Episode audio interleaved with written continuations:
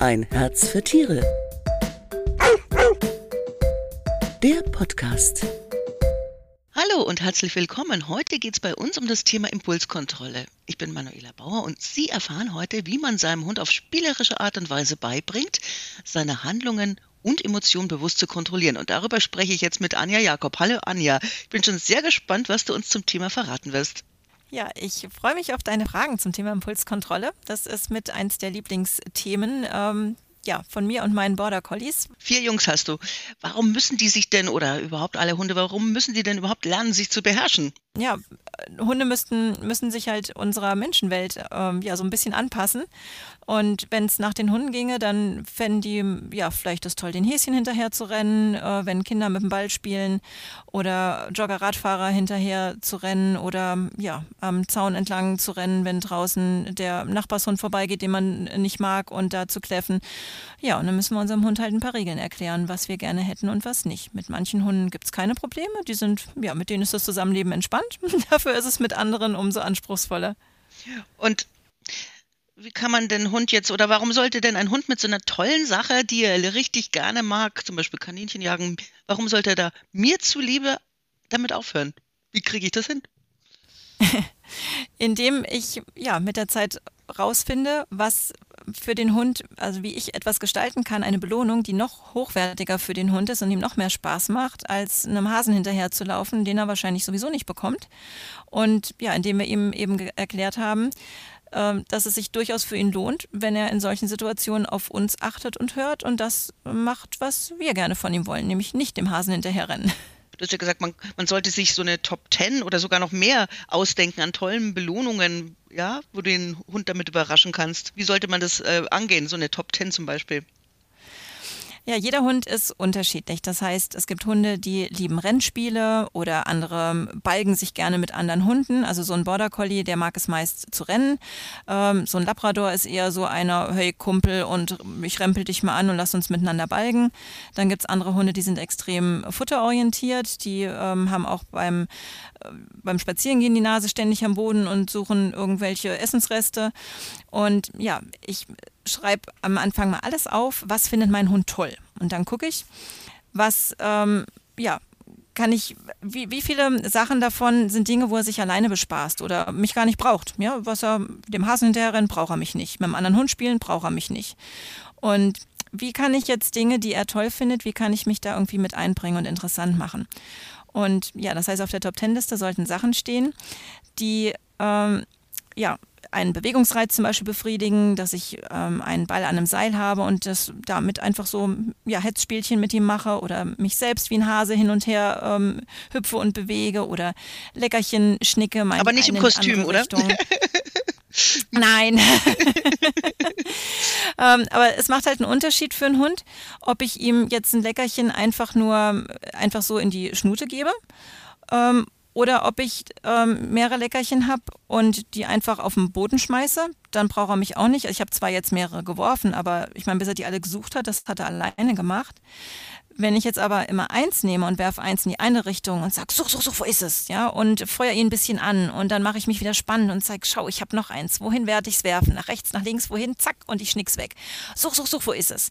Ja, dann habe ich mich und das Futter wesentlich interessanter gemacht und äh, ja, das findet er dann ja eventuell eben ähnlich spannend wie andere Dinge, die er oder spannender als Sachen, die er von sich aus machen würde. Und wenn ich das eben schaffe, auf dieser Top Ten Liste lauter Sachen zu haben, die der Hund super toll findet, wo ich aber mit beteiligt bin, dann habe ich äh, so ein, ja, ein, eine Überraschungsbox und kann äh, je nach Gelegenheit äh, immer wieder was rauszücken und der Hund sagt, Mensch, ich muss auch immer ein Auge haben, was mein Mensch da so treibt, weil die hat immer tolle Ideen zwischendurch. Und wenn die mich ruft, dann hat die wieder ein tolles Spiel für mich und ähm, ja, das will ich nicht verpassen.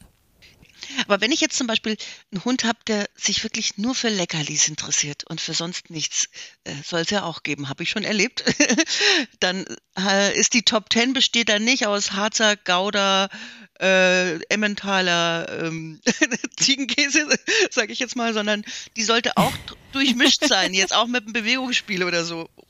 Äh, dann kann ich ja auch variieren und sagen, die Leckerchen sind äh, mal in einem Futterbeutel und ähm, den äh, dafür apportieren, den werfe ich weg. Oder ich, äh, während der Hund irgendwo schnuffelt und es nicht mitkriegt, habe ich vielleicht äh, irgendwie mit der Leberwursttube an einem Baum in diese Rinde so ein bisschen Leberwurst geschmiert. Und ich rufe ihn dann und sage, oh, schau mal, ich habe einen Leberwurstbaum gefunden und äh, zeige ihm das. Und er, ja, dann hat er auch was zu essen, aber es ist mit einer Umweltbelohnung und mit mir. Oder ähm, ja, ich mache eben diese Leckerchen Werfspiele oder ich verstecke Futter irgendwo in, ähm, wenn irgendwo so Holzstapel sind und ich, ich spick da Sachen und er muss warten und darf die dann suchen.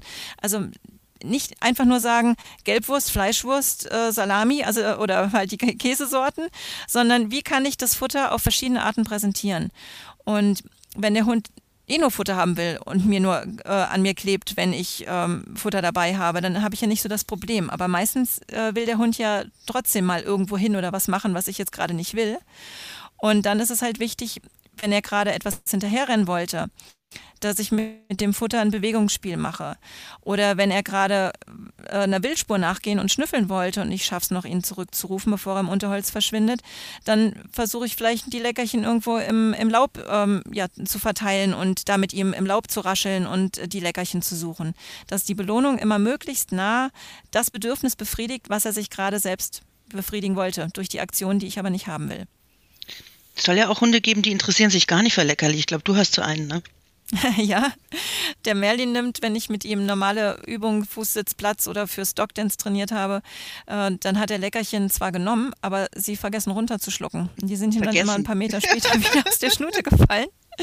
Und dann war er ganz irritiert, was er jetzt machen muss. Muss er das jetzt aufheben oder ja, also bei ihm äh, ist so, dass Spielzeug die Hauptbelohnung ist die Impulskontrolle, die ist ja auch nicht so bierernst gemeint. Du machst es ja sehr spielerisch. Was wäre denn zum Beispiel so ein Spiel, mit dem ich mit meinem Hund anfangen kann? Am Anfang mache ich erstmal, dass der Hund, der soll Warte lernen. Das, die eine Übung ist ja im Heft, dieses äh, Warte und zum Beispiel ein Würfel oder ein Auto oder irgend sowas schubsen. Aber äh, wichtige Spiele wären auch, dass der Hund bei mir äh, neben mir liegen oder sitzen kann, während ich ein Spielzeug wegwerfe und er eben erst auf ein Freisignal hinterher darf. Und da haben viele schon ein Problem, dass der Hund sofort hinterher ähm, hetzen möchte. Und das ist so diese erste Stufe, warte und ich werfe ein Spielzeug und erst auf okay darfst du es nehmen. Und ja, danach würde ich äh, dann das Reiz, das Spielzeug, was er jetzt nehmen kann, dass ich übe, dass er auch auf halbem Weg nochmal zu stoppen ist. Damit ich für den Alltag, wenn er jetzt einen Bewegungsreiz anfängt, hinterher zu rennen, dem Hasen, dem Jogger, was auch immer, das Kind, was mit Fußball spielt, dass ich eine Möglichkeit habe, ihn zu stoppen. Und das mache ich dann auch, dass ich sage, stopp, nicht jetzt dem Fußball hinterher oder was ich da jetzt irgendwie oder das, das, Spielzeug von dir, wenn ich weiß, mein Hund findet Frisbees oder den Futterbeutel noch viel interessanter, mhm. dann soll er eben lernen, das ist super, wenn ich darauf höre und dann nicht zu dem renne, was ich eigentlich gerade wollte, da kriege ich ja noch was viel Besseres. Dann zückt sie den Futterbeutel, das ist toll. Und ja, und dann habe ich auch eine Möglichkeit im Alltag, meinen Hund eben, wenn er zu irgendetwas durchgestartet ist, äh, eben, ja, die Impulse äh, unter Kontrolle zu bekommen, sagen, halt, stopp, lass das, ich habe hier ein besseres Angebot für dich. Und das heißt, der Hund ist so zu fähig, äh, das auch zu übertragen, ne? In die Alltags, in eine Alltagssituation. Ja, also ich muss das ähm, Schritt für Schritt übertragen. Viele versuchen direkt am Problem zu trainieren. Das heißt, sie haben ein Problem mit dem Hund. Er reagiert extrem auf Rehe im Wildgehege, auf Radfahrer, auf spielende Kinder, was auch immer, oder auf den Hund des Nachbarn. Und wenn ich aber in der Situation, in der der Hund sich aufregt, gestresst ist und völlig von der Rolle, wenn ich dann anfange, ihm erklären zu wollen, stopp, bitte setz dich jetzt ruhig neben mich und warte ab. Äh, das funktioniert nicht. So, und das heißt, üb mit dem Hund so Sachen wie jetzt mit Spielzeug, mit Futterbeutel, dieses ähm, achte auf mich ähm, und ja, geh dem Reiz nur nach, wenn ich das freigebe. So, und wenn ich solche Spielchen dann in der Nähe mit noch großem Abstand zu diesen eigentlichen Reizen und Problemen mache und dort mit ihm diese Spiele spiele, dann ähm, ja, kann ich mich damit äh, mit ja, so nach und nach näher ranarbeiten, dass ich näher am Radweg bin oder was was auch immer oder näher am eingezäunten Kinderspielplatz und äh, mein Hund eben lernt, okay, ich habe Spaß mit meinem Menschen und ähm, ja, alles ist gut und schön und äh, lohnt sich für mich, solange ich mit meinem Menschen ja, zusammenarbeite. Die Voraussetzung ist natürlich auch für so ein Training, dass, dass er bestimmte Kommandos kann, ne? Ja, besonders hilfreich finde ich eben, der Hund sollte lernen Stopp, also wenn er läuft, dass er auf Stopp sofort stehen bleibt, da wo er ist. Ich übe mit den Hunden, dass sie auf Signal, auch Gestik von mir, sich dann nach rechts oder links weiter bewegen. Das ist zum Beispiel das Spiel mit dem Baseball. Lerne von einem Punkt zum anderen nach rechts oder links zu laufen. Und das unterstütze ich mit Körpersprache. Und beim Spazierengehen rufe ich dann halt, also wenn ich das, dieses Stopp, bleib stehen geübt habe, dann guckt er mich ja an und fragt, was jetzt? Und dann kommt ihm dieses Geh nach rechts oder links. Und dann fliegt halt am Anfang zur Belohnung zum Beispiel das Spielzeug in die Richtung. Und er sagt, hm, es ist gut, auf meinen Menschen zu achten. Und wenn er sagt, ich soll weiter nach rechts oder links an den Wegesrand gehen, vielleicht dann auch mal Platz machen, dann habe ich auch eine wunderbare Übung, wenn ich ähm, spazieren gehe und Radfahrer kommen, dass ich sagen kann, lieber Hund, stopp, geh rechts an den Wegesrand, leg dich hin. Das Problem ist im Alltag ja meistens, dass die Radfahrer nicht klingeln. Und ich habe ja hinten keine Augen. Von vorne sehe ich sie kommen, aber ich gucke mich ja nicht ständig um. Und wie oft ist es mir schon passiert, dass ein Radfahrer auf einmal neben mir ist und ich habe dann das Glück, dass ich meinen Hund noch sagen kann, äh, stopp und geht rechts ran oder legt euch dahin, wo ihr gerade seid, dann muss er halt im Slalom drumrum. Äh, ich rufe dann noch manchmal zurück ähm, hinterher, äh, klingeln wäre schön gewesen und dann kommen Antworten wie, ich wollte sie nicht erschrecken, wo ich mir denke, du hast mich gerade erschreckt, weil du eben nicht geklingelt hast. Und äh, dann habe ich keine Chance mehr, meinen Hund zurückzurufen. Weil wenn der schon auf meiner Höhe ist, dann brauche ich meinen Hund nicht mehr zu mir zurückrufen, weil dann würde er den, den Radfahrer ja frontal von vorne reinlaufen. Äh, Anja, wie, wie lange und wie oft soll ich denn mit dem Hund trainieren? Die meisten arbeiten zu lang äh, am Stück mit ihrem Hund, wenn sie ihm was Neues beibringen wollen. Er kann sich dann gar nicht mehr konzentrieren. Von daher empfehle ich immer nur kurze Einheiten zu machen und ähm, auch nicht jetzt irgendwie jeden Tag, sondern zwei, dreimal die Woche. Und äh, wenn du dann sagst, jetzt will ich meine ja, fünf bis zehn Minuten, nehme ich mir Zeit und dann machst du kleine Intervalle. Du sagst eine Minute konzentriert arbeiten, dann eine Pause, da darf er schnüffeln machen, was auch immer, dann arbeiten wir wieder eine Minute, dann ist wieder Pause.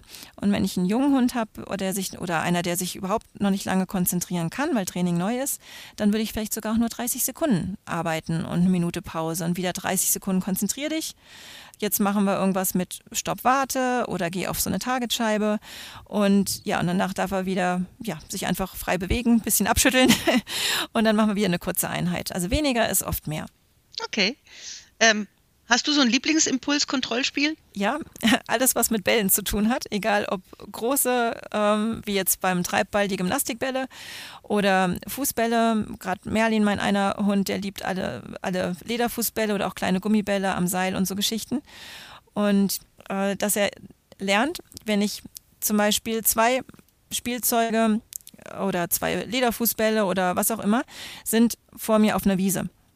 Und ein drittes habe ich bei mir. Also ein drittes ähm, Spielzeug zum Werfen oder den dritten Lederfußball. Und der Hund soll neben mir liegen und warten. Und ich bewege diesen Fußball mit dem, mit dem Fuß so ein Stück beiseite. Und wenn er dann schon zuckt und hinterher will und sagt, oh ja, ich will's, oder ich lasse das Spielzeug nur neben mir plumpsen, sein Lieblingsballi, dann biete ich ihm dafür was anderes an. Zum Beispiel ist bei meinem, er liebt die Frisbee noch viel mehr. Ja, das heißt, ich habe in der einen Hand die Frisbee und sage, guck mal, das könnte dein Preis sein. Wenn du es schaffst, dass du, wenn ich Platz sage und das andere äh, Balli fallen lasse oder wegschieße, wenn du hier bleibst. Und in dem Moment, während dieser Bewegungsreiz ist, schiebe ich mir quasi schon die Frisbee in die Schnute. Und er weiß mit der Zeit, aha, den Reiz aushalten und dann kriege ich die Frisbee.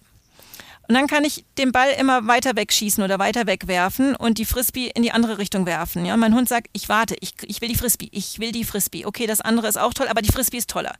So, und äh, die Königsdisziplin ist dann, wenn ich das so weit trainiere, dass ich also äh, zwei Fußbälle liegen auf, auf der Wiese, dein Hund ist scharf auf Fußbälle, du sagst ihm, neben dir leg dich hin, ich schieße einen dritten Ball los und während der Ball noch rollt, sage ich meinem Hund, okay, aber ich schaffe es, ihn noch bevor er diesen Ball erreicht hat, ihm zu sagen, stopp, hol einen anderen Ball, der, was weiß ich, zwei Meter weiter rechts liegt.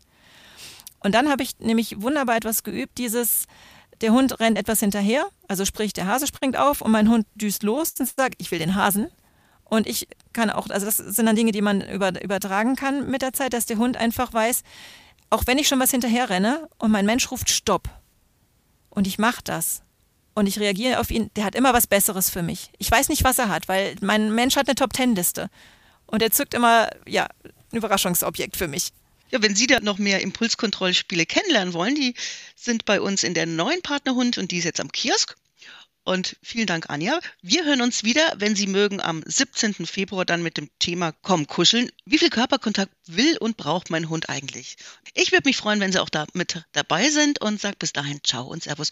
Und vielen Dank nochmal, Anja, für die tollen Inspirationen. Ich wünsche euch einen ganz viel Spaß mit den Spielideen aus dem Heft und ja, ganz viel Freude mit eurem Hund. Tschüss. Das war ein Herz für Tiere, der Podcast.